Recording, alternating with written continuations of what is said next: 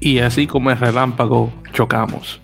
Bienvenidos a este episodio número 107 de En la Mele Podcast. Como siempre, Víctor Omar Pérez Sánchez de Santo Domingo, República Dominicana, radicada en la bella ciudad de Nueva York, junto con mi copresentado siempre, César Antes Fernández Balón de Radio Rubí México y de Lamberque.net, conectado en Guadalajara, Jalisco, México. César, hermano, ¿qué tal?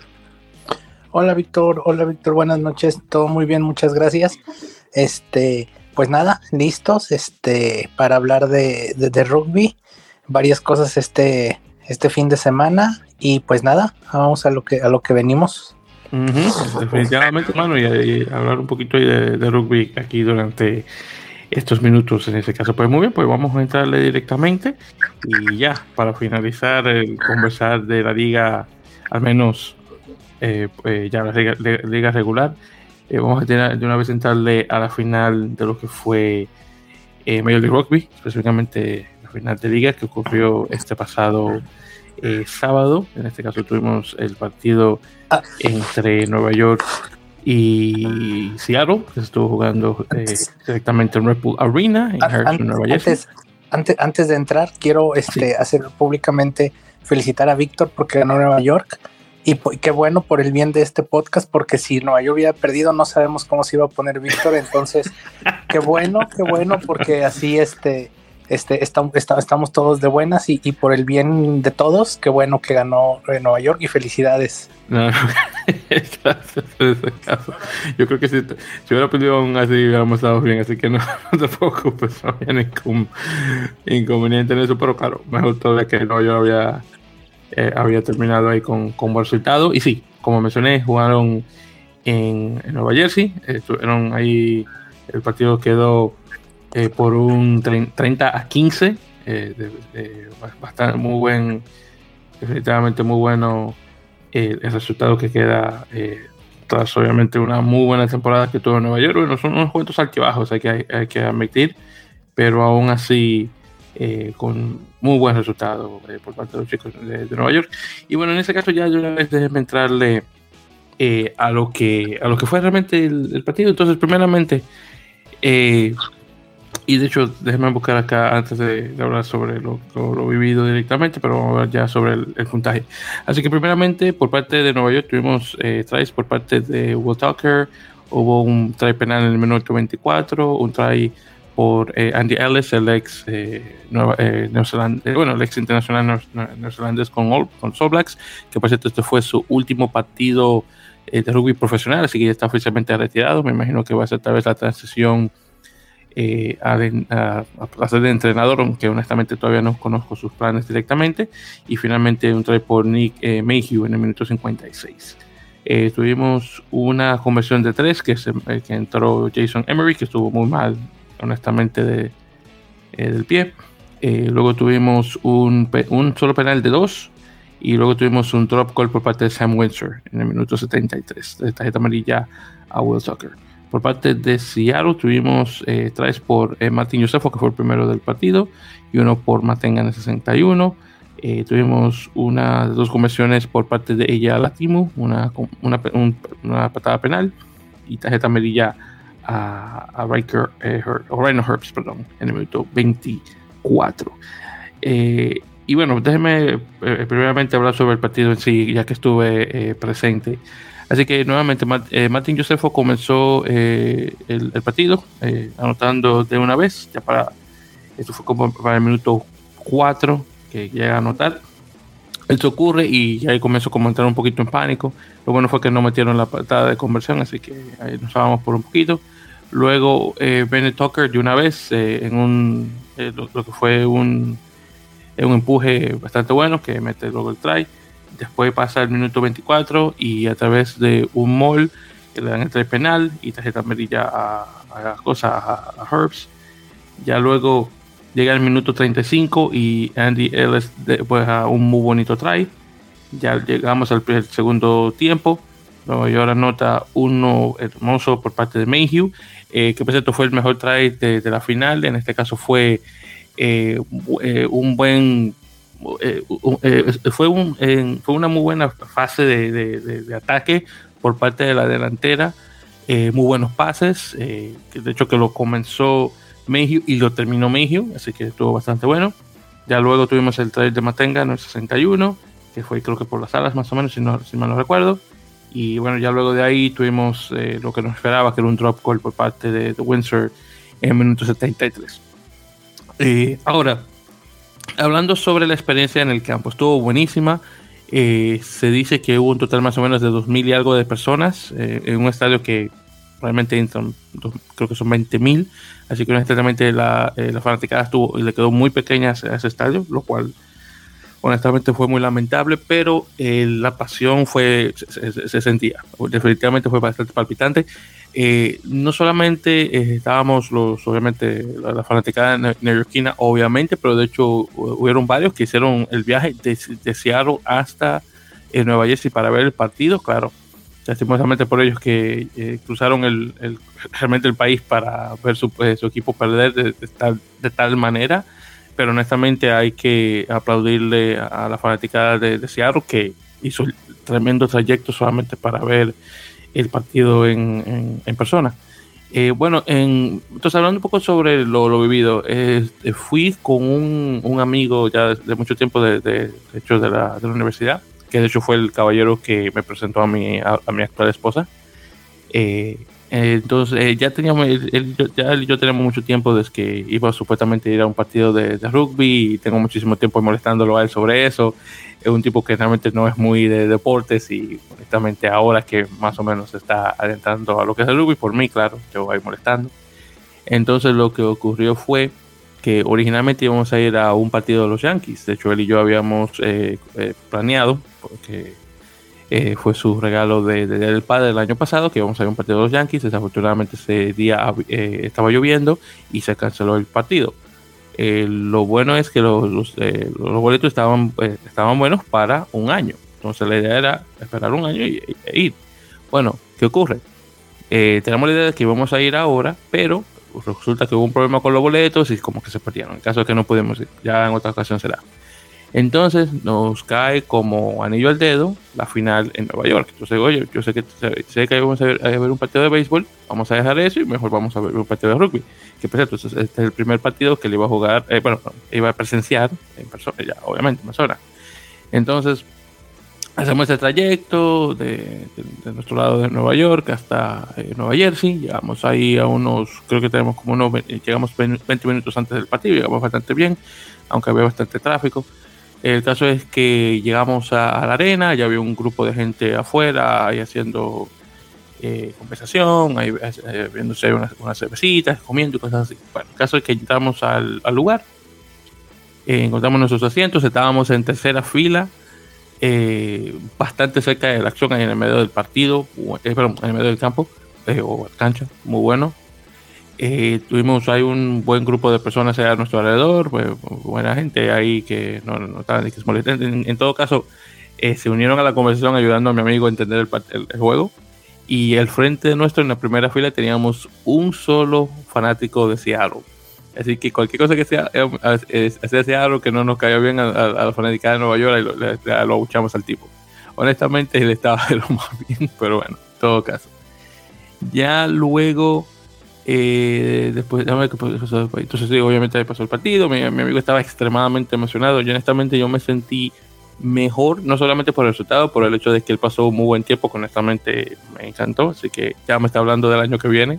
Así que obviamente misión cumplida en ese caso, pero de que la pasamos bien, la pasamos bastante bien. Ahora, nuevamente el problema es el hecho de que tuvimos un, un grupo de personas bastante pequeño en el estadio.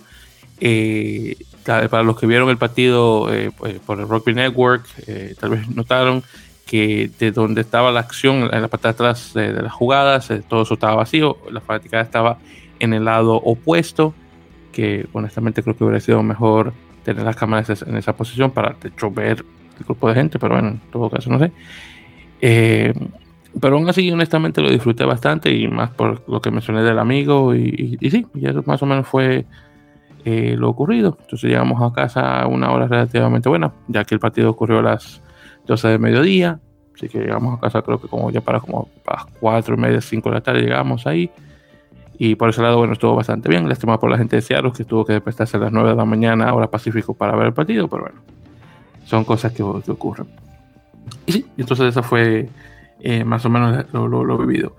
Entonces ya luego de que se terminó el partido, eh, ahí se secaron unos cuantos, eh, unos cuantos jugadores a, saludar y, y demás. tuve la oportunidad de conversar brevemente con la esposa de, de Nate Berkeley, el capitán del equipo de Nueva York.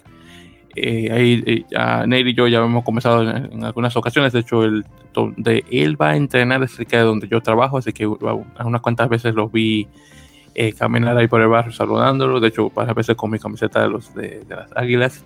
Así que estuvo bastante bueno eso. Eh, también me tocó conversar brevemente con el papá de Benjamín Bonazo, el chico eh, argentino estadounidense. entonces ella luego se, subió, se tomó una foto con el viejo y eso. Y, bueno, pues para los que no, han, no lo han hecho todavía, pásense obviamente al, al Twitter de, de la Melee para ver las fotos. De hecho, de haber, de haber, subido en Instagram, pero bueno, un poquito tarde ya. Pero en todo caso, ahí conversé brevemente con el señor Bonazo que le pregunté, oye, ¿es el hijo suyo? Y que sí. Digo yo, ah, mira, muy buen jugador. Qué bueno que está jugando para los Águilas y no los Pumas. Y solamente se echó a reír. Pero el tipo bien chévere. Ahí hablé brevemente con, con el caballero. Y, entonces eso más o menos ahí eh, la historia de, de, nuevamente mi experiencia en el partido. Nuevamente, definitivamente valió la pena asistir. Vamos a ver cómo quedan las cosas el año que viene. Eh, no sé si no, no sé si se va a mantener en el mismo estadio ese de, secundaria que tienen ahí en, en, Hoboken, en Nueva Jersey. Pero cruzándole obviamente que si es posible eh, con eh, la inauguración de, del equipo este de Queensboro FC, que es un equipo de, fútbol que va creo que jugar en la segunda división de la, USL o la primera, no recuerdo bien eh, que van a estar jugando, de hecho, en, un estadio nuevo que van a hacer en York College, que, está en, Queens, específicamente el condado de Queens, que Nueva York se pueda animar y jugar también en ese lugar. Así que vamos a ver qué tal, eso es lo que esperamos. Súper. Eh, entonces, ya con eso dicho, y ya para pasar a la voz, eh, César, hermano, no sé si tienes algún comentario sobre el partido, si es que lo llegaste a ver directamente. Mm, sí, muy rápido, este, sí, sí lo pude ver creo que Nueva York eh, mejor en, todo el partido, mm, un, partido que, creo que por ningún momento se le complicó, siempre estuvo arriba, nunca hubo un momento de verdad como donde se viera que, lo podía perder cuando ya lo tenía dominado. Eh, un muy buen partido de Andy Ellis, como ya comentaste, su último partido profesional, eh, llevando el, el este, llevando el ritmo del equipo y llevando, llevando ahora sí que que eh, el juego. Mm, una, una, buena, una buena temporada, creo yo, de, en cuanto a nivel de juego. En cuanto a otras cosas, no fue tan buena como las eliminaciones de Los Ángeles y Austin, como lo que le pasó a Dallas con su equipo que se accidentaron y tuvieron que jugar algunos partidos improvisando por posiciones, ese tipo de cosas. Pero en lo deportivo creo que fue una buena temporada a lo mejor lo que sí creo que este a lo mejor como ya bien lo mencionaste creo que a lo mejor a la liga le hubiera ayudado un poquito a hacer la final en un estadio no tan grande para que no se viera así este porque bueno obviamente eh, era muy complicado poder tener más gente o por lo menos la mitad del estadio con gente eh, eh, en, viendo el partido a lo mejor un lugar un poco más pequeño, un estadio un poco más pequeño, eh, pero que se hiciera como, como más visible que sí había gente en el estadio. Eh, entonces, eh, bueno, a lo mejor creo que eso puede haber sido ahí algún error, pero bueno, es parte también del crecimiento y a lo mejor pues puede ir mejorando, ¿no? Este, como vemos estadios llenos, por ejemplo, como en Seattle, que es un estadio muy chiquito, pero siempre está lleno, este tipo de situaciones. Entonces, a lo mejor este, a lo mejor pensar en un lugar un poquito más pequeño. Pero bueno, en general estuvo bien. En Nueva York creo que es un buen campeón y le da, este, refresca, ¿no? Un poquito como que la baraja de los equipos que venían siendo campeones. Este, eh, y bueno, también un equipo que al inicio yo creo que no pensamos que fuera, que fuera a llegar tan lejos, ¿no? Pero qué bueno, este, creo que sí, sí, este, hay una buena, hay una buena eh, como decimos acá, este, la vara está, está alta para la siguiente temporada. Ojalá pueda ser también una buena temporada. Vamos a ver qué jugadores se mueven ahora que vienen, este, qué jugadores pueden salir a lo mejor a Europa, qué jugadores nuevos van a llegar. No sé, vamos a ver cómo se mueve. Y bueno, porque es bastante tiempo de aquí hasta que empiece el próximo torneo, entonces hay, hay mucho margen de mejora también. Sí, definitivamente. Y, sí, como mencionaste, aún siendo fanático de Nueva York y todo, de, aunque obviamente tenía que darle, tenía que echarle porras a mi caballo en la, en la carrera, eh, no esperaba eh, ver un, eh, no esperaba verlos ganar el campeonato este año. Pero definitivamente me sorprendieron y de, muy buena manera y bueno, podemos saber los resultados.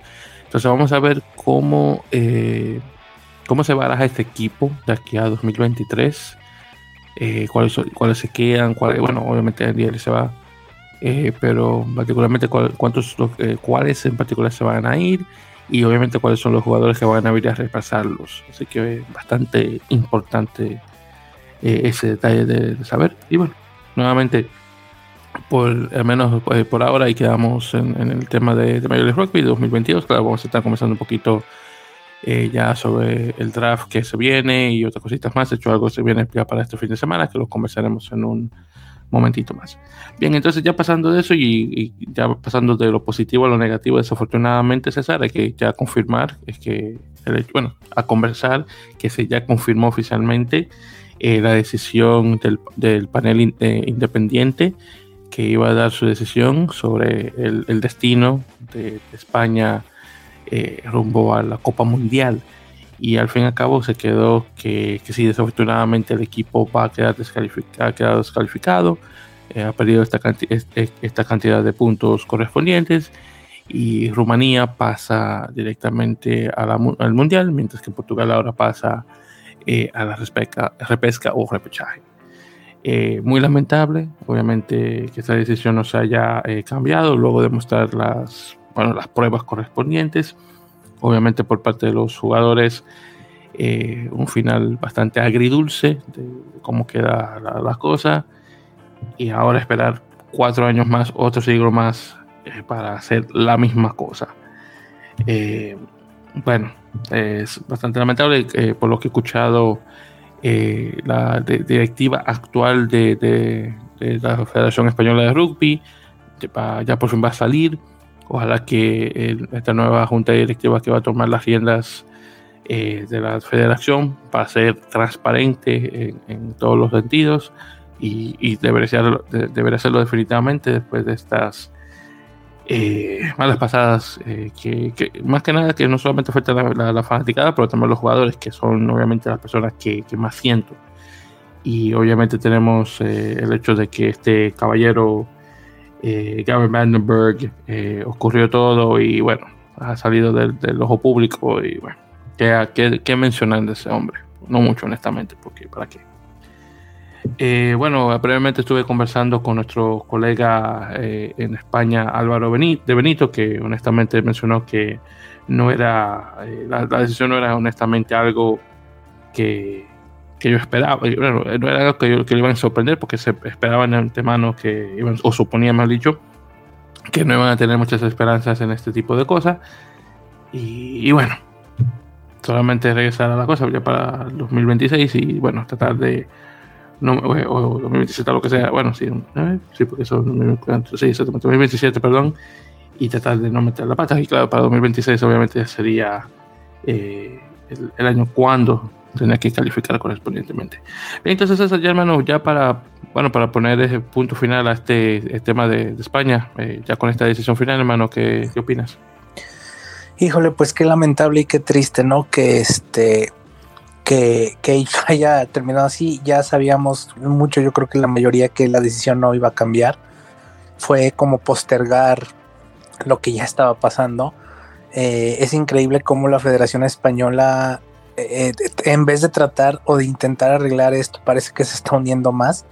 Eh, lo que estuve leyendo por ahí fue que las nuevas pruebas de que este Van der Berg sabía y, que él fue el que, el que modificó o de que él fue el que, el que sabía directamente que, que, modificó la fotocopia de su pasaporte, este, eh, que esas pruebas no se las aceptó la World Rugby porque al mismo tiempo estaban en un proceso en, la, en, España, un proceso judicial en España por las mismas pruebas, o sea, un, un o sea, te da a entender que la Federación Española mandó, esta, inició algo judicial y al mismo tiempo mandó las pruebas, o sea, y no sabía que no se podía hacer al mismo tiempo, o sea, es un relajo, es, es, es algo totalmente este, burdo, ridículo, que no, que no pueden, este, que, ni siquiera eso intenten hacer y ni siquiera les salga bien. Eh, y lo más preocupante es que hasta ahorita no ha renunciado nadie. Este es un golpe muy duro para el rugby español. No sabemos cómo le va a hacer para levantarse. Sabemos que yo creo y sabemos todos que se va a levantar. El rugby tiene, España tiene un rugby con muchísimo futuro, muchos jugadores muy jóvenes jugando ya en Francia, este, y su liga es cada vez mejor, pero bueno, les va a costar mucho trabajo ya les es la segunda vez que les pasa, es increíble que les haya pasado dos veces, ya esto les costó el Mundial de Japón, ahora les costó el de Francia. Este, lo que sí es, o sea, no sabemos qué impacto va a tener esto en, en qué tanto España va a seguir interesada en el rugby después de, de dos, de dos este, mundiales fuera por lo mismo, o sea, cuando clasificaron ganando la Portugal al otro día eran primera plana en los periódicos de España y ahora no sabemos eso, no va a volver a pasar hasta dentro de cuatro años si es que si, es que vuelven a clasificar, que va a ser difícil, sí, ¿por qué? Porque Rumania viene con una generación nueva, Portugal, Portugal está a punto de dar el brinco a un nivel arriba de todos, de todos esos equipos, este, también Georgia que va a seguir ahí, o sea, va a ser difícil el próximo ciclo mundialista porque España va a jugar con muchos jóvenes, toda su generación que clasificó la mayoría se va, este, va a ser un equipo muy joven eh, y bueno, vamos a ver si les alcanza para estar en, el próximo mundial, ojalá, yo lo veo un poquito complicado, la situación no, no es ahorita tan alentadora diría yo, eh, e, este, esta selección tuvo para ir a dos mundiales eh, su, su, mejor selección que han tenido, la mejor generación y desafortunadamente por cosas ajenas a la cancha pues se los están quitando, ¿no? Muchos jugadores se van a retirar sin ir al mundial. Entonces, qué lamentable y qué triste para los jugadores sobre todo, pero es más lamentable lo que está haciendo la federación y cómo se, cómo se condujo la federación en todo este asunto. Este, y pues nada, ¿no? Dentro de, para nosotros que no somos españoles y que también pues nos duele, pero bueno, rescatable para los que no lo sufrimos tanto como ellos, pues es que Portugal va a poder jugar el repechaje y yo no creo que yo no creo que haya un equipo que le vaya a ganar el repechaje a Portugal. Yo podría asegurar que Portugal va a estar en el mundial, no importa quién le toque jugar creo que están encima de todos los equipos que van a jugar el repechaje, ya sea Chile, Estados Unidos, ya sea este el equipo africano. Bueno, creo que nadie le va a ganar. Yo creo que vamos a ver a Portugal en el Mundial. Y qué bueno porque desde el principio decíamos que qué lástima que Portugal se quedara fuera porque tiene una generación buenísima. Y bueno, probablemente yo creo que los vamos a ver ahí. Y el equipo que quiera ir al Mundial tiene que clasificar en su zona porque en el repechaje yo creo que nadie va a poder ganarle a Portugal. Sí, honestamente, los portugueses vienen, digo, aún con esto que está ocurriendo con España y, es bastante desafortunado. Eh, aquí en este caso ya podemos, ya tenemos otro, el otro caballo en este caso que es Portugal, que ha estado bastante bien y ya estábamos conversando un poquito sobre eh, su último resultado la semana pasada. Y dependiendo de cómo caigan bien las fichas en, el repechaje, bueno, eh, podemos, por ejemplo, si ocurre eh, que Chile llega a perder con Estados Unidos, ahí podemos tener un, un Chile-Portugal en la final, por ejemplo. Eh, claro, dependiendo de cómo queda la cosa con el contrincante. No, yo estoy más seguro que, que Tonga eh, contra el equipo, ya sea entre Hong Kong y Corea del Sur, me imagino que Tonga va a ganar. Entonces ahí podemos ver una, una final que me imagino que podría ser esa misma, directamente el equipo portugués contra, por ejemplo, los chilenos en este caso Estados Unidos, dependiendo de lo que haya. Y claro, también depende de cómo eh, eh la cosa bien eh, con el equipo africano y dependiendo de qué tan fuerte sea. Entonces, todo, claro, todo puede ocurrir. nuevamente muy desafortunado con esto lo que ha ocurrido con eh, España. Y bueno, ver qué tal.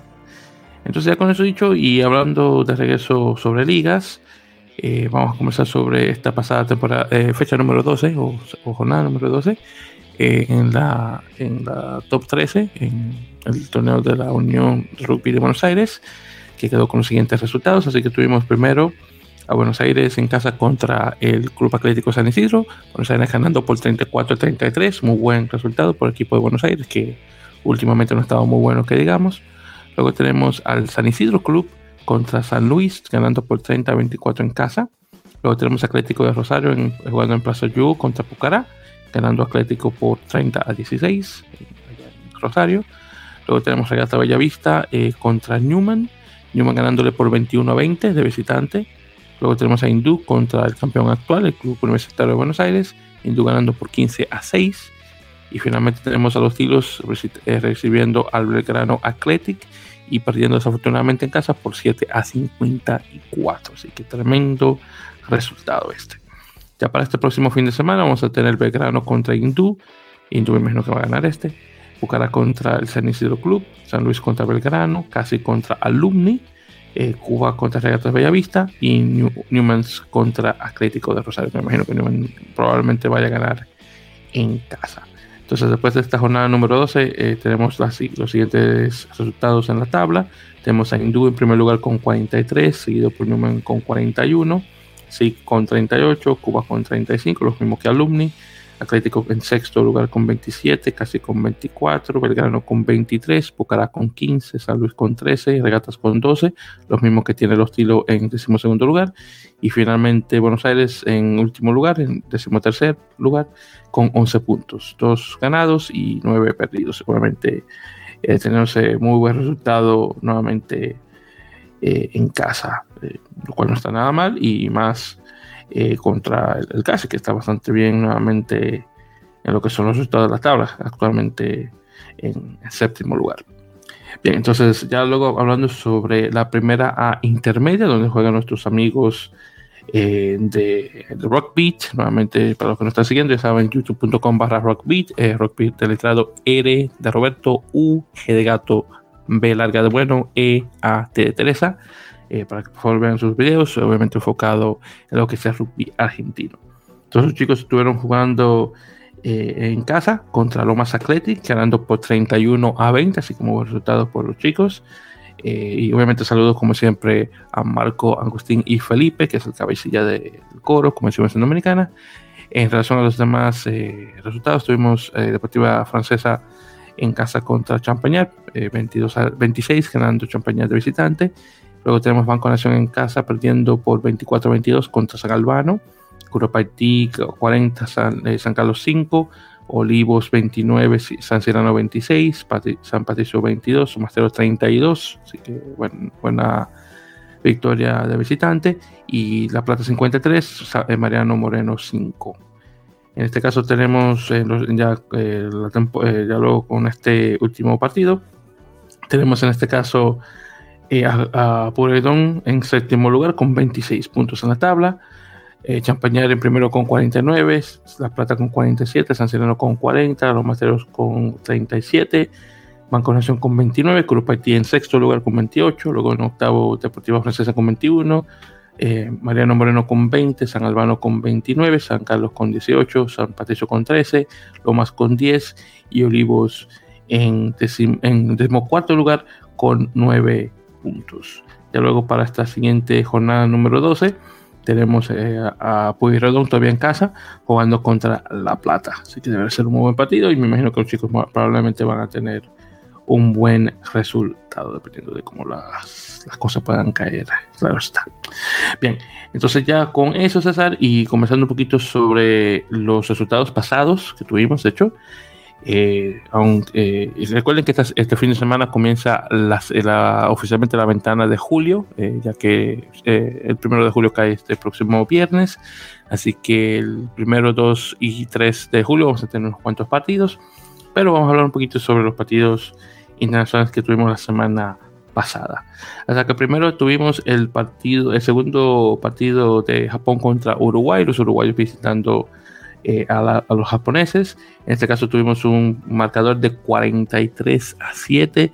Japón definitivamente eh, poniendo en cintura a Uruguay. Uruguay solamente marcó un solo try en el minuto 74 por parte de Manuel Ardao. tuvimos una patada de conversión y una tarjeta amarilla a Santiago Chiveta por parte de Japón, que vino con un, este, un plantel mucho más eh, cargado que el de la semana anterior. Tuvimos dos trajes por parte de Zacate, eh, uno por Dylan Riley, uno por el nuevo eh, Herbert en 55, un traje penal en 61 y uno por eh, Kajimura en 63. Tuvimos una patada de conversión por Lee Seon Sing, el chico coreano, ya nacionalizado japonés. luego tuvimos una patada penal por Yamazawa, tres de ellas, y tarjeta amarilla a Kita Inagaki, uno de mis jugadores favoritos, la delantera japonesa. Eh, este partido eh, no lo vi eh, en vivo, en este caso tuve que ver las, este, el resumen, pero por lo que pude ver estuvo bastante bueno por el equipo japonés, normalmente un equipo que venía con mucho más cargado, en este caso de, jugadores internacionales, bueno, con más experiencia en este caso, y definitivamente se mostró la diferencia a comparación del partido anterior, donde Uruguay estaba un poquito más en, estaba un poquito más cerca, pero acá Japón definitivamente eh, los puso de cintura, como mencioné. Entonces, eh, pues si llegaste a ver algunas de, las este, de los resúmenes de este partido en particular. Sí, una Japón, ya lo habías mencionado tú la semana pasada, una Japón que iba a estar mucho más completa que la que fue en el primer partido y se notó mucho, mucha diferencia en, en, el, en, la en la intensidad, en la, la, manera de atacar. A Uruguay le costó mucho trabajo, nunca se pudo encontrar. Este, nunca se pudo encontrar en el campo, fue dominado en la mayoría de las situaciones. Y bueno, Japón es muy frontal, es muy recto, es muy directo cuando ataca y siguen manteniendo esa, ese, estilo de jugar, muy lanzados hacia el frente. Y bueno, eh, provocaron muchos problemas a Uruguay que falló mucho en la defensa. Eh, pero esto fue a raíz de los aciertos de Japón y bueno, un resultado muy abultado que yo no creí que fuera a ser tan abultado, pero, pero este, este sí se, la tengo que dar por buena Víctor porque tú nos dijiste que iba a ser un juego mucho más difícil y pues sí, resultó ser, resultó ser así y pues nada, ahora eh, Uruguay, eh, si no me equivoco, le toca jugar con Rumania en Uruguay. Sí, este, exactamente, sí, la, siguiente semana. ahora, bueno, julio una Rumania que ahora tiene que cambiar su forma porque ahora va a ir al mundial y tiene que prepararse para el mundial. Este, y bueno, eh, Japón ahora, ahora jugará con Francia, ¿no? Un juego mucho más complicado que los que tuvo, que ahí se va a ver realmente en qué nivel andan ahorita en toda su reconstrucción. Muchos extranjeros otra vez en Japón. Había dejado de pasar esto un poquito previo a su mundial y parece que otra vez pasó, pasó el mundial de los japoneses y volvieron a tener demasiados extranjeros. Eh, exactamente, sí, creo que había, había, visto un artículo que mencionaba que eran 8 eh, que tuvieron en este partido, 8 de, los, de los 23. Eh, se hizo mucho énfasis en, este tipo de cosas, pero también hay que, que decir que eh, tener jugadores internacionales, bueno, jugadores extranjeros en tu selección tampoco te garantiza victoria, porque también depende obviamente de la calidad de jugadores que vayas a entrar en tu plantel, así que hay que nuevamente hay que hablar de, eso, porque mucha gente dice, no, porque mira el equipo de Uruguay, que todos son uruguayos, eh, estamos allá, y esto y esto y lo otro. Perfecto. Pero tampoco significa que tú vas a tener tus chicos sudafricanos, australianos o neozelandeses agregados a este equipo japonés y que te van a garantizar una victoria. realmente son muchos factores los que hay. Eh, eh, claro, también hay que dársela a Jamie Joseph, el entrenador de Japón, que ha estado muy bueno eh, para la selección desde que tomó las riendas del equipo, después de que salió eh, Eddie Jones. Eh, y, ha, y, ha, mantenido ese tipo de, nuevamente ese tipo de, juego. Y bueno podemos ver los resultados en la Copa Mundial 2019 cuando jugaron en casa. Y aún después de la pandemia y todo los chicos ahí se mantienen ahí en, en, buen camino. Así que bastante bueno. Y sí como mencionaste César ahora le toca jugar a Uruguay contra Rumanía eso va a ser para la semana del 9, 9 o 10 de julio. Van a estar jugando eh, ese partido. Que por cierto, Rumanía de hecho también mostró eh, su plantel para lo que se viene en, Uruguay. Eh, tienen un chico nuevo, un apellido León, que es de un chico de, Moldavia, que ahora pasa a jugar para la Nacional Uruguaya, perdón, Uruguaya, rumana, perdón, te voy a decir. y bueno, tienen sus jugadores de siempre, incluyendo también eh, a este, eh, este Florian Raiku, eh, la, apertura que tiene 126, 128 eh, apariciones para el equipo de Rumanía, tipo buenísimo, que de hecho se había alejado de la Nacional en el 2000, creo que 2019, creo que fue lo que lo hizo. Y, bueno, el tipo ha regresado y muy, buen jugador. Eh, él y hay otro también que había mencionado en este, en este plantel que, porque van a jugar ahora contra Italia este fin de semana y hay otro jugador, ahora no recuerdo eh, cuál específicamente, que de hecho comenzó a, jugando con él cuando comenzó en el 2006. Eh, Así que, wow, increíble, tipo, tiene muchísimo, muchísimo tiempo. De hecho, acá estoy viendo el plantel porque quiero censurarme, digo, no sé si está acá el otro jugador, no, no, no lo. Ah, sí, el, que está jugando de 13, Macobey, el que está, justamente está jugando de. Perdón, el octavo, Macobey, perdón eh, que está justamente de capital del octavo, él y Blaiku, los dos comenzaron a jugar juntos en el 2006. Así que no está nada mal. Y bueno, eh, lo que tiene el equipo de Rumanía, que es un equipo ahí medio viejo, honestamente. Y, bueno, se ha hecho muy difícil en, lo que son las, eh, las, categorías inferiores para tener jugadores ya obviamente pasando a la nacional. Pero bueno, vamos a ver qué tal y más con esto de que ya están oficialmente en el Mundial. Entonces es una. Ya luego tuvimos el otro partido que fue Escocia A contra Chile. Eh, acá tuvimos un marcador que quedó en 45 a 5. Escocia definitivamente dándole bien fuerte eh, a los chilenos. Acá tuvimos eh, un solo try que, fue marcado por Edwards en el 78. patada de conversión que se, desafortunadamente no se metió por parte de Francisco Uros. Ya por parte de Escocia tuvimos tries por Hoyland, tres de ellos, eh, Josh Horn, dos de ellos, eh, McLean en el 80 y también eh, Ali Price en el 80, ya terminando el partido. Cinco conversiones de cinco que mete el chico de Thompson y una de, eh, bueno, una de dos por parte de Blair King Horn. bueno, desafortunadamente se mostró desde el principio que este equipo chileno se, se, estaba quedando atrás los, los escoceses vinieron con todo y desafortunadamente eh, no hubo muy buen contraataque por parte del equipo chileno contra este equipo escocés y bueno, ahí podemos ver el, resultado. Desafortunadamente no tuvieron algo similar a como lo que tuvo Estados Unidos, por ejemplo, cuando jugó contra Escocia, pero claro, muy diferente, en diferentes circunstancias, jugadores muy diferentes, pero honestamente esperaba un mejor resultado que 45-5 contra Chile entonces, pues de hecho pude ver estas, eh, este resumen sobre este partido contra Chile y Escocia. Y nuevamente se notaba que el equipo escocés venía eh, con muchísimas más eh, preparación física y táctica que el equipo chileno. Y desafortunadamente podemos ver los resultados con este tipo de marcador. Sí, este, bueno, mucha, mucha diferencia entre Chile y el, equipo B de Escocia, bueno, el equipo A pero se entiende también los jugadores escoceses, pues todos jugando en Europa, la mayoría profesionales, todos profesionales más bien, en otro nivel, este, en un nivel muy distinto, mucho más intensos, mucho más este, fuertes también.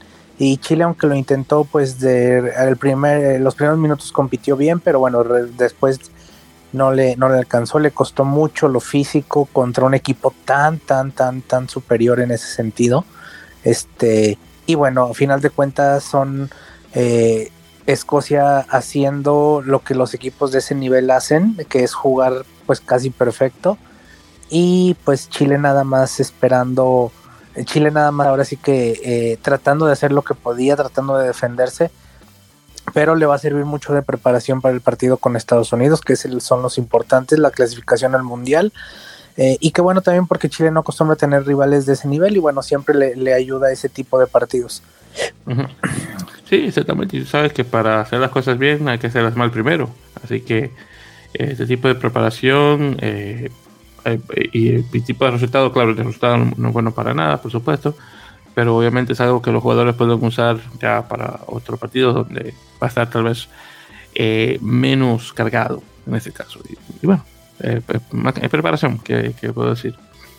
Bien, entonces ese fue la Escocia, eh, nuevamente Escocia contra Chile. Y recuerden que Chile obviamente se está preparando ya para su partido contra Estados Unidos, que va a ser ya para la siguiente semana, jugándose justamente en Chile. Bien, por cierto, eh, también hay que mencionar que Francisco Uroz, que como mencioné, pero también Iñaki eh, Ayasa, desafortunadamente ambos se lesionaron en este partido contra Escocia A y están dudosos eh, en relación al partido contra Estados Unidos. Vamos a ver, todavía tenemos dos semanas o una semana técnicamente a ver qué, cómo queda la cosa, pero son dos jugadores que están en, un veremos, a ver si es que llegan a, a ser parte de este equipo. Bien, luego tuvimos el Barbarians eh, contra España.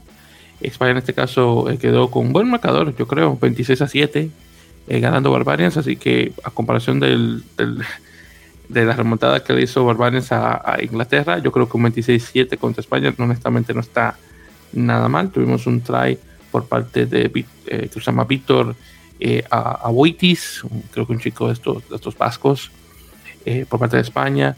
Eh, por parte de Burns, tuvimos tres por Burns, Smith, dos de ellos, eh, y uno por Lane. Eh, una patada de conversión, una de dos que mete Smith y dos por parte de, Wood. Este partido desafortunadamente no lo pude ver, así que no puedo conversar mucho al respecto. Más que el resultado, obviamente, que acabo de mencionar, metiste a 7 ganando nuevamente Barbarians a España. Es esa, si llegas a ver esto, hermano, y tienes alguna opinión al respecto, ahí puedes darle, obviamente, para, para conversar pero honestamente hay que dársela al equipo este de los Leones que con estos problemas que han tenido eh, últimamente y más con esto de la clasificación del mundial eh, los jugadores que se han presentado eh, este y el otro partido que tuvieron contra los All Blacks han sido partidos relativamente competitivos por el, por el 15 del León. Honestamente tal vez te pensarías que tal vez partidos que tal vez no, no hubieran dado todo, no, tal vez no el todo por el todo por esto que ha ocurrido anteriormente, pero de los que se han mostrado para este eh, equipo, eh, esta selección nacional, no está nada mal. Así que nuevamente si hay algún comentario al respecto del partido, te voy a dar la palabra eh, algún momentito ahí cuando, cuando usted te hagas disponible en ese caso. Bien, en este caso sí, ahí, ahí para que pase, hermano. Eh, sí, bueno, muy rápido. Ese partido lo pude ver, medio lo pude ver porque no estaba en casa, lo, lo iba escuchando en el teléfono. Este, eh, pues sí, realmente un partido, no los Barbarians tan, tan de primer nivel que pudieron ser, sí con jugadores del top 14, de buenos equipos, pero bueno, un Barbarians muy diferente al que fue el de la semana pasada ante Inglaterra. Dos equipos muy distintos. Aún así España compitió bien y, algo diferente para hacer un partido de los Barbarians. Partidos de los Barbarians suelen tener muchos puntos, suelen ser muy entretenidos. Este fue un partido muy, muy, muy cerrado. Eh, cerrado no tanto en el marcador, sino cerrado en el, en el juego, en el partido como tal. Pocas cosas vistosas, eh, caso muy, cosas muy raras cuando juegan los Barbarians. Parecía más un test match que un partido eh, para, para, para, para un partido sin tanta presión, pues parecíamos un test match, estaba, estaba muy, muy disputado. Este, España, por los puntos fuertes es eh, que muchos jugadores jóvenes, eh, destacando a Carbona, uno de los Wings, que ya ha jugado en el Sevens, en el circuito mundial de Sevens, es un jugador que tiene 18 años y bueno, hasta hoy era jugador del rugby del club de Málaga, del club del rugby club de Málaga y hoy firmó con Toulon con, para jugar con, ¿cómo le, llaman a los equipos de los jóvenes? Se me fue la, ah, ah, en, el EPOA. Eh, eh, sí, eh, ahí. Este, ah, hoy salió que firmó para, ya es parte del, del Toulon en esa, en esa categoría. Un jugador muy desequilibrante, muy bueno, este, y de, tiene 18 años, tiene muchísimo futuro. Y también algunos buenos jugadores eh, que también los segundas líneas, no recuerdo sus nombres ahorita, uno de los pilares, y de repente luego ves ese tipo de jugadores y te preguntas por qué España sigue jugándosela a ver si puede llamar a alguien que no sea español. También tienen parte de culpa, entonces no te explicas cómo debutaron un pilar de 18 años, pero metieron a Vandenberg 10 minutos contra Países Bajos, no había necesidad, pero bueno, en fin, eso ya pasó. Entonces, este sí es que me da mucho coraje cuando, cuando, cuando los ves ves que debutan eh, jugadores de 18 años, de 19 años, te preguntas qué necesidad había de poner al sudafricano a jugar, pero eh, entonces, este, quién sabe ahí qué más hay detrás. sí, este, exactamente. Sí, sí, sí, No, no, cuando me lo pones de esa forma es verdad, porque ellos están produciendo buenos jugadores que están pasando directamente a jugar a un top 14, directamente jugando a Lepois o directamente jugando ya sea, por ejemplo, a un, a un Pro de 2, a un Nacional, a un Federal 1, a veces un Federal 2, pero yo creo que no llega a un nivel tan bajito. Pero, pero están produciendo buen talento. Las canteras de los equipos, no importa lo, en qué nivel estén, ese nivel eh, en, en, División A o División de Honor B, están produciendo jugadores. Y podemos, eh, podemos ver que año tras año más chicos españoles hacen el, el salto a jugar en Francia o a, Inglaterra para jugar en las categorías menores. Así que, honestamente, si como tú lo mencionas, ¿cuál es la necesidad de estar jugando un jugador, poniendo un jugador sudafricano cuando tú tienes tus jugadores nacionales que, ok, también tal vez no tengan el mismo tiempo de juego, pero wow, te están dando buen rendimiento. sí, sí, sí, sí. Entonces, bueno, sin sentido creo yo ahí, pero bueno, ya es a lo mejor tema para platicar en otra ocasión. Este, y bueno, eh, pues partidos que deberían de haber sido como una fiesta, ¿no? Este, eh, pero, pero, pues vos bien parece como una, como si fuera despedida. Entonces, eh, bueno, ahora les queda un partido con Canadá. En Canadá, dos partidos, partido de equipos eliminados del Mundial. No sé qué tan interesante sea, la verdad yo no lo veo muy interesante, pero bueno, para seguir jugando y mantener la actividad está bien. Eh, sí, sí exactamente. Ya, eh, para, y bueno, ya vamos a conversar un poquito sobre los siguientes partidos que van a estar eh, jugando ya, ya pronto. en este caso, ya luego entonces para finalizar en relación, también tuvimos el partido de Portugal contra Italia. Eh, partido bastante bueno, por cierto, quedó, quedó un marcador de 38 a 31, ganando Italia. Así que un marcador bastante cerrado, muy muy bien por los portugueses. Eh, ahí para hablar brevemente sobre los, los puntos eh, por parte de Portugal. Eh, hubo un try penal en el 16, dos tries por parte de Marta en el 38-66 y un try por parte de, del doctor Appleton en el minuto 42. Tres conversiones de tres por parte de Samuel Márquez y una, una patada penal también. Por parte de Italia tuvimos un try de Fusco en el 25, Marín en el 31 y Eduardo Padovani en el 46. Luego tuvimos a Luquesi en el 52 y Traoré, el chico este de Guinea, en el 73. Y, y lo que marcó la diferencia, el try penal en el 79. Tuvimos dos patadas de cuatro por parte de Giacomo Daré y una por parte de Padovani en el minuto 74. Así que si este partido estaba 31-31 terminándose, y por ese try penal al final, eh, Italia llega a ganar. Eh, un partido que estaba por ganarse por los portugueses, desafortunadamente. Eh, por lo que pude leer en las redes sociales, en particular, se estaba mencionando que la diferencia en lo que es el mole entre los equipos de nivel 1 y nivel 2 que desafortunadamente el equipo de nivel 1 siempre va a tener la, delantera y bueno, ahí vemos el tipo de resultado que, podemos ver. Un, equipo, un partido que estaba para ganarse por parte del equipo portugués, pero desafortunadamente no llegó a dar mucho. Entonces, César, ¿llegaste a ver este partido? Eh, no, entonces de ahí no te puedo decir mucho. Este, no vi el partido, vi el resumen. Este, el resumen de, del juego de, de los italianos. Este, una Italia medio seis naciones, medio Italia A, o sea, un combinadito. Sí, había jugadores de, del primer equipo italiano, como por ejemplo Caposo, que eh, el fullback, que últimamente, bueno, sensación en el seis naciones. Y había jugadores del segundo equipo de Italia también. Un equipo muy competitivo. Y una Portugal que ya lo habíamos dicho, a mí me sigue sorprendiendo. Los backs portugueses son muy rápidos, juegan muy bien, son, son jugadores que tiran que, pueden dar pases en velocidad muy precisos, eh, son, son, son muy frontales y son muy jóvenes. O sea, no, eh, Portugal tiene una gran generación, sobre todo en los backs. Si alguien por ahí este, puede, no los ha visto jugar, vea en YouTube los resúmenes de los últimos juegos de Portugal y de verdad es, es, es sorprendente el nivel de los backs de Portugal. A mí me, me tiene muy sorprendido lo que están haciendo con esta generación de portuguesa, que realmente les costó trabajo porque después del Mundial del 2007 desaparecieron, o sea, se desaparecieron 10 años, 11 años del rugby mundial y de repente están otra vez con, con probablemente otra vez. Muchos jugadores apenas salió más en centro, segundo centro creo, este acaba de firmar también con Dax, si no me equivoco, del Pro de 2. Este, Eh, y bueno, cada vez este tipo los portugueses van encontrando más cabida en, en, equipos extranjeros porque son jugadores muy buenos. Entonces, este, este, o sea, jugaron un muy buen partido. Estuvieron a nada de ganarle a una Italia, pues con una Italia casi, casi y primer equipo de Italia, eh, una Italia de seis naciones, por decirlo así.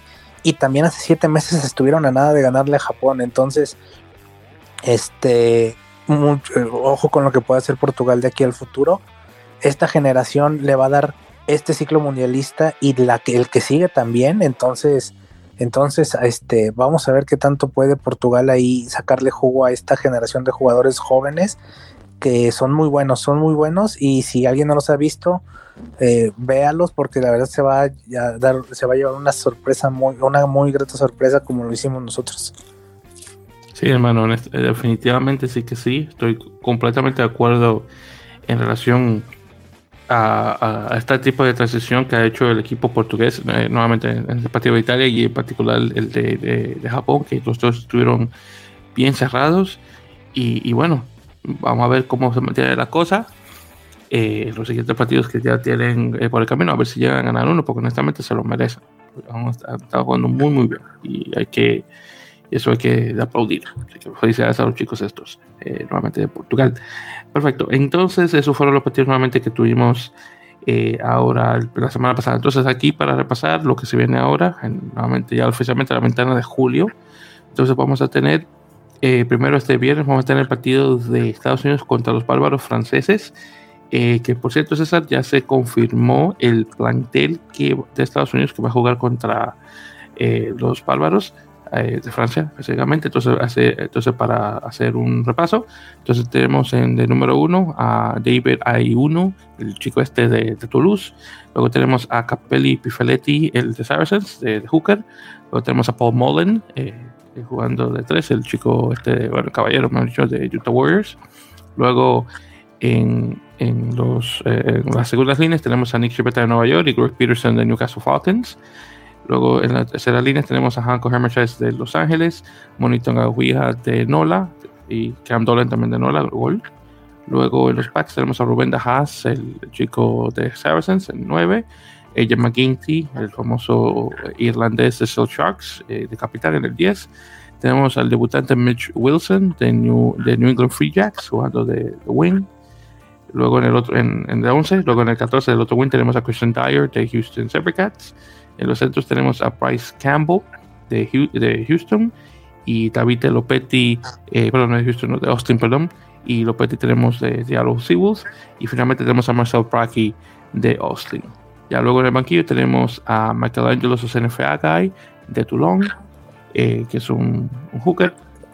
tenemos a Chance Engleski eh, de Nueva York, el pilar. Eh, Joe Tafete, que es pilar hooker, eh, ahora con Los Ángeles. Siosi Mahoney de San Diego en la segunda línea, igual que Mohamed Bonazo también de segunda línea. Me sorprende que Bonazo esté en el banquillo y no de titular, pero bueno, de Nueva York Bonazo. Tenemos a Nate Osberger, que regresa después de una lesión de San Diego. Este es el que puede jugar de, de, medio scrum, pero también de, de ala o de wing. Eh, Paul Lasique regresa a la Nacional jugando de centro en la 22 y finalmente a Luke Carty, el irlandés, eh, jugando de, apertura. Eso es lo que tenemos actualmente. Por parte de Fresh Barbarians, ellos sí mostraron un equipo, pero no oficialmente el 23, así que honestamente no sé quién va a estar comenzando. Del el nombre en particular que conozco es Samuel Márquez, obviamente de, o Márquez, del equipo portugués, que también va a estar jugando este eh, partido. Así que vamos a ver qué, qué, tal. Me imagino que va a ser el, el medio Scrum eh, titular. Eh, entonces tenemos eso. Ya luego el otro. ¿Dónde está? No es que esto. Ah, aquí sin darme cuenta. Bueno, el siguiente partido también que vamos a tener va a ser el Canadá contra Bélgica. Que eso se va a estar jugando este próximo sábado. Eh, aún eh, no tenemos el listado de los, los, que van a estar jugando, pero bueno, Canadá-Bélgica.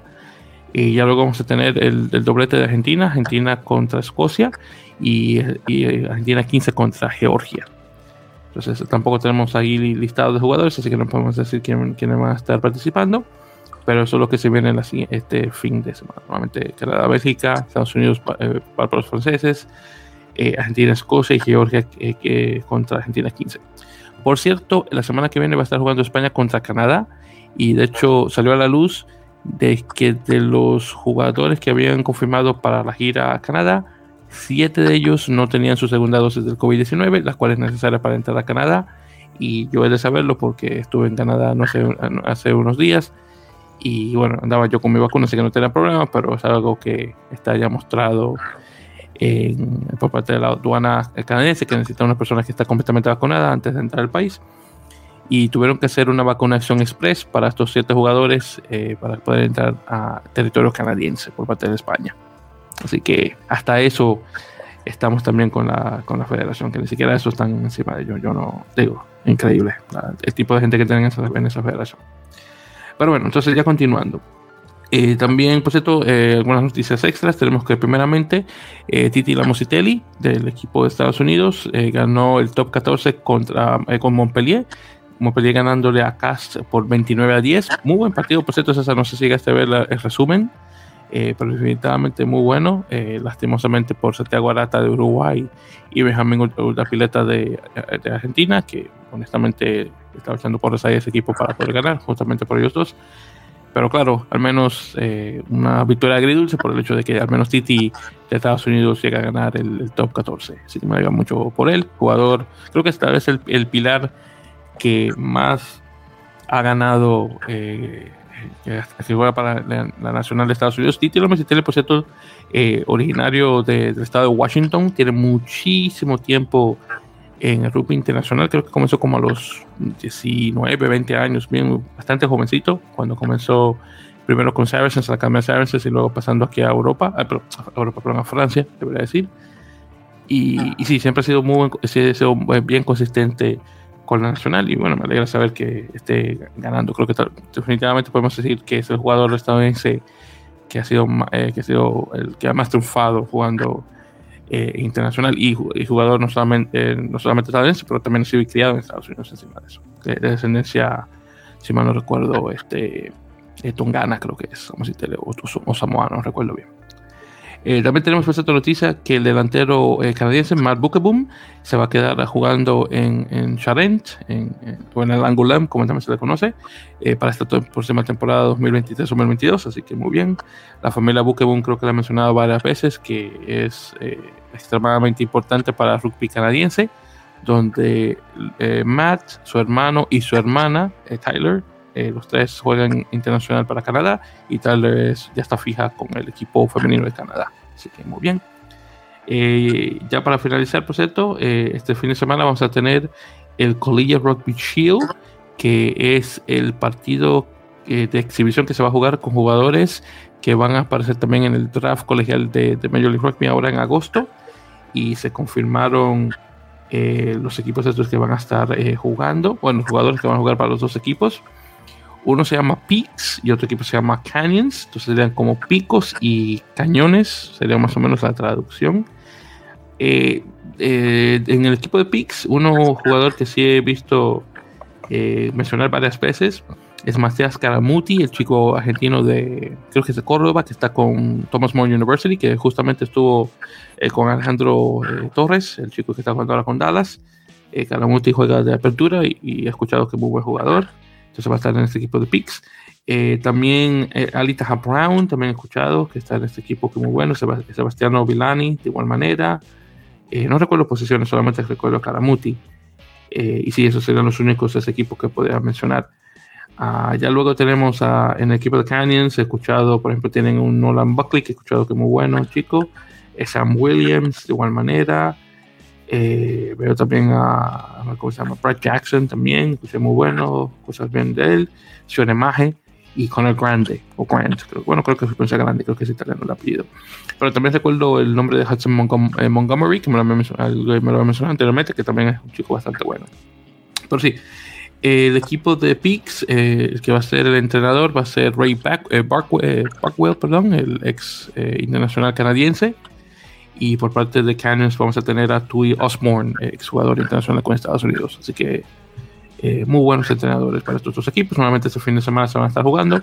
Esto va a pasar primero por FS1, el, canal este de Fox Sports, y luego pasa al Rugby Network para los que están escuchándonos internacionalmente.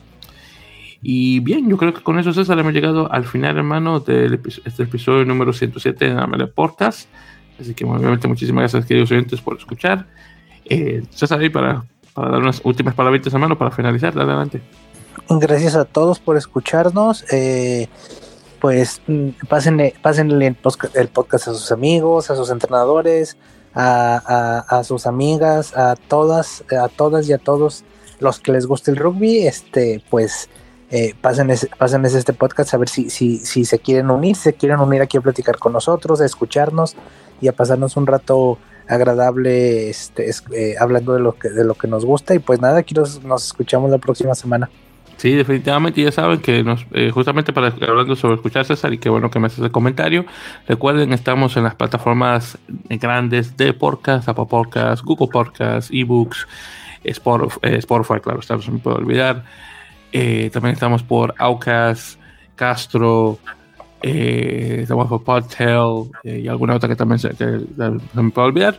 Pero claro está, por favor, suscríbanse para recibir sus los episodios de una vez cuando se suben a estas, a plataformas. Ya saben, por las redes sociales, Twitter e Instagram en arroba en y por Facebook en facebook.com barra en la podcast para ver de vez en cuando cuando ponemos algún, alguna cosita en las redes sociales. Ya saben, para la siguiente semana vamos a estar comenzando sobre el primer resumen oficial de la ventana de julio y ver qué tipo de resultados vamos a tener.